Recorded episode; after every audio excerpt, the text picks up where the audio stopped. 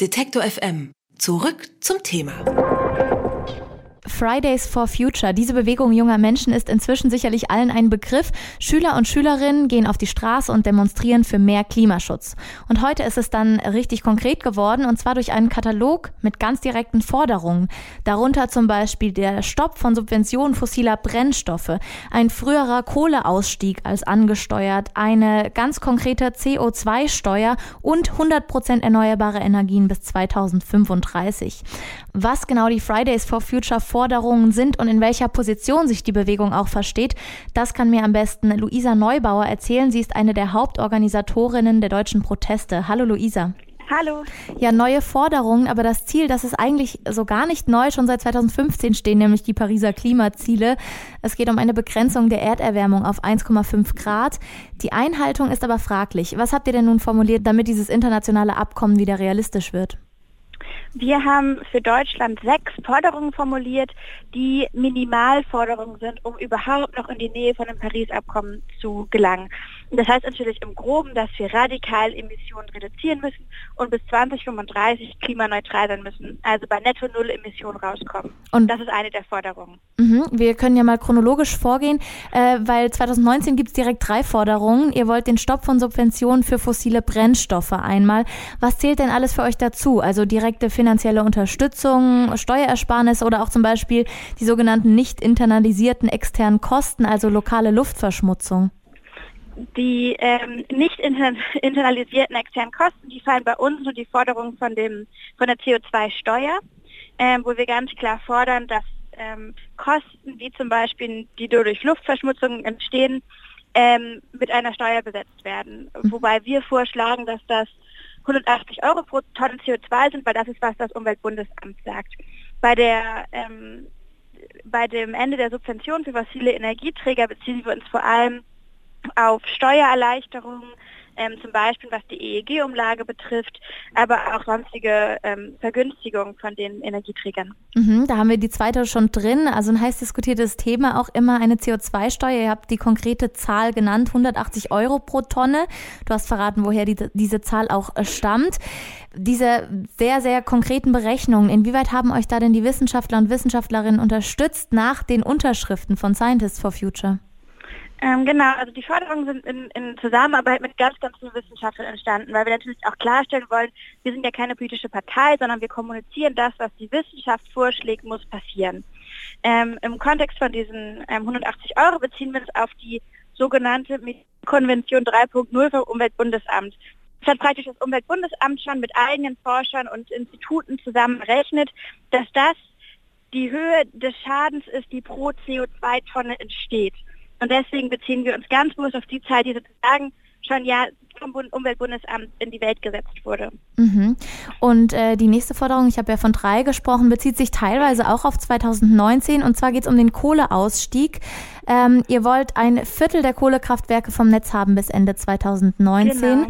Wie genau soll das funktionieren? Die Kohlekommission, die fordert ja eher konkrete Umsetzungen und Planungen bis Ende 2019. Genau, also wir ähm, sehen natürlich den, den sogenannten Kompromiss der Kohlekommission sehr kritisch und ähm, sehen, dass es überhaupt nicht reicht für Paris. Also wenn man diesen Kohlekompromiss so nimmt, verpassen wir das 1,5 Grad Ziel bei Weitem. Das heißt, klar ist, um uns an Paris zu halten, was ja auch der Bundestag einstimmig beschlossen hat, müssen wir deutlich ambitionierter werden. Und da haben wir uns natürlich im, im ganz engen Austausch mit der Wissenschaft zusammengesetzt und ähm, nachgefragt, was könnte man denn maximal 2019 noch machen, um natürlich die Energiesicherheit von Deutschland nicht zu gefährden und gleichzeitig so viele wie möglich, ähm, so viele Kraftwerke wie möglich vom Netz zu nehmen. Mhm, und daher kam dann die, die ein Viertel, die, wie gesagt, von vielen, vielen Wissenschaftlerinnen und Wissenschaftlern bestätigt, überhaupt nicht bedeuten, dass wir jetzt irgendwo in Deutschland keinen Strom mehr haben, sondern machbar sind, gerade weil wir auch so viel Kohlestrom exportieren. Ambitioniert entsprechend auch das Ende, also der schlussendliche Kohleausstieg soll nämlich 2030 erfolgen statt 2038.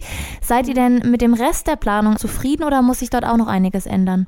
Naja, das ist nochmal ein bisschen andere Debatte, die, ja, die wir heute gar nicht so aufgemacht haben. Aber grundsätzlich ist natürlich total fraglich, warum so viel Milliarden ähm, an Kompension für die Kompensation für die Konzerne gezahlt werden, wo die Konzerne eigentlich gerade als einzige davon profitieren, dass wir die Klimakrise weiterhin anheizen.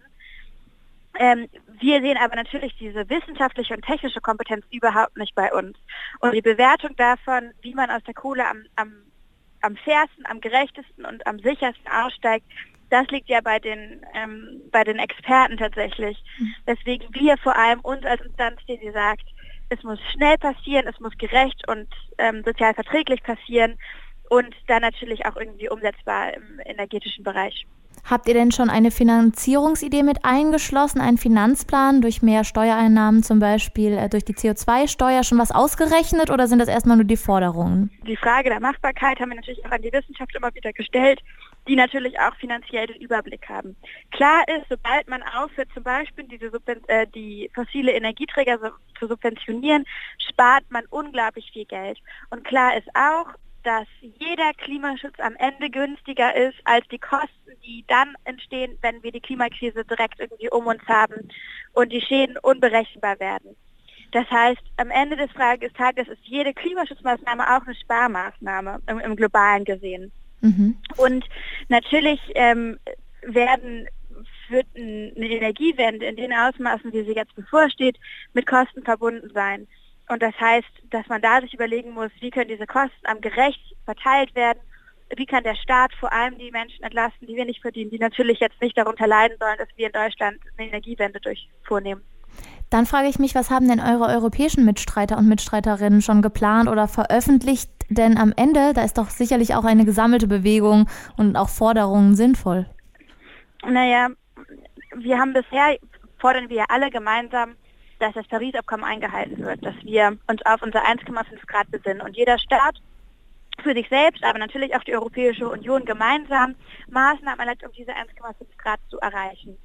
Ähm, und dann, was, was länderspezifisch dann an Maßnahmen vornimmt, das ist, liegt natürlich irgendwie ähm, in, in der Kompetenz der Nationalstaaten. Als europäische Wirkung sind wir vor allem geeint, dass wir fordern, halt das Paris-Abkommen ein und ähm, Genau, legt mal richtig los. Also so, zurzeit im Hintergrund noch keine zum Beispiel EU-weiten Bestrebungen unter euch, ähm, da auch gesammelte konkrete Forderungen zu stellen?